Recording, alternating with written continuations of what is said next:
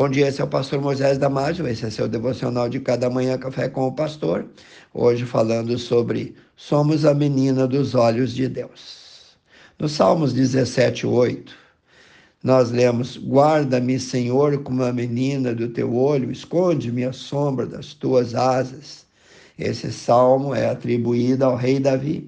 É um salmo muito lindo e muito importante.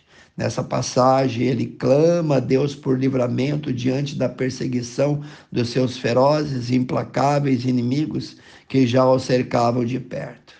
Davi recorre a uma expressão muito peculiar: menina dos teus olhos. E ele faz isso de forma poética, clamando a Deus pela sua proteção. Davi deseja que o Senhor o protegesse da mesma forma como nós instintivamente primeiro protegemos os nossos olhos de qualquer agressão externa no nosso corpo. Nós somos a menina dos olhos de Deus.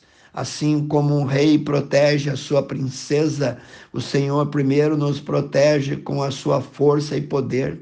Somos protegidos por Ele, salvos por Ele. Mas o que significa a expressão a menina dos teus olhos? Davi sabia exatamente o que significava essa expressão.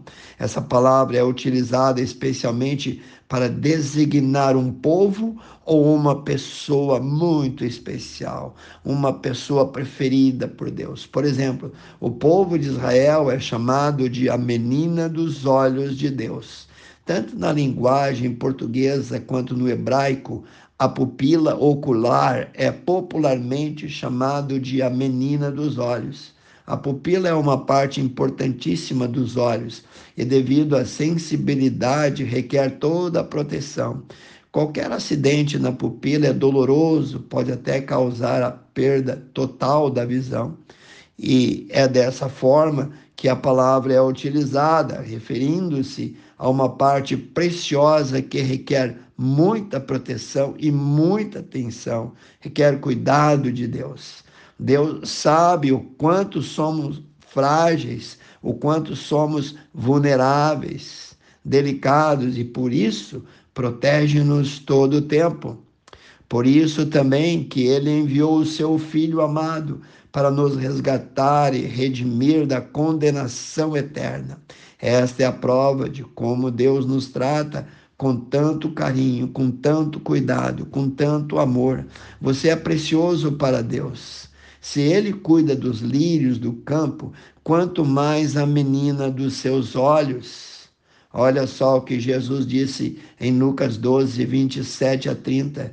Considerai os lírios, como eles crescem, não trabalham, eles não fiam. E digo-vos que nem ainda Salomão, em toda a sua glória, se vestiu como um deles.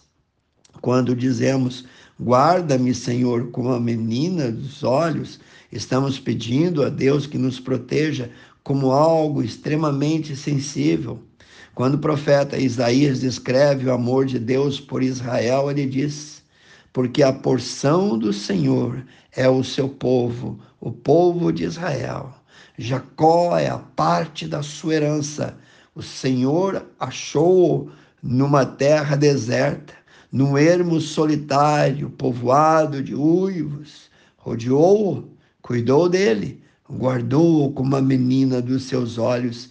Leia lá, Deuteronômio 32, 9 e 10. Sim, o diabo anda rugindo ao nosso redor, buscando a quem possa tragar. Leia 1 Pedro 5, 8. Concluímos que aquele que tocar em nós toca na menina dos olhos de Deus. Em Provérbios 7, 2, diz que aos fiéis, ou seja, aqueles que obedecem os seus mandamentos e guardam os seus ensinos, o Senhor o guardará como a menina dos teus olhos. Porém, ao que desobedece esses cuidados, são dispensados, esses cuidados são negados. Ao fiel, ele dá esse versículo como promessa. Escuta só, Zacarias 2:8. Porque assim diz o Senhor dos exércitos, porque aquele que tocar em vós, toca a menina do seu olho. Sim, Deus quer cuidar de você te dar a visão espiritual, te dar maturidade, te proteger com a menina dos seus olhos. Saiba que você é especial para Deus. Então, não feche os olhos para essa oferta, para essa grande oportunidade. Querido Deus e eterno Pai, abençoe cada um, Senhor, que educadamente, gentilmente, se coloca para ouvir esse devocional. Protege o Senhor, cada família, cada um, Senhor, que anda à procura de algo grande, forte, Senhor, vindo do teu trono da graça. E do teu trono da graça, Senhor, corre um rio de águas cristalinas, um rio de bênção, Senhor, que quer desembocar no nosso coração. Abençoe cada um que ouviu esse devocional. Eu te entrego sobre os teus cuidados, porque eu creio que o Senhor tem cuidado de nós. E eu peço no poderoso nome daquele que na cruz do Calvário consumou a nossa obra de redenção, no nome precioso de Jesus Cristo. Que Deus te abençoe, passe adiante esse devocional, seus amigos, parentes, vizinhos, seus grupos, e eu te vejo no próximo Café com o Pastor.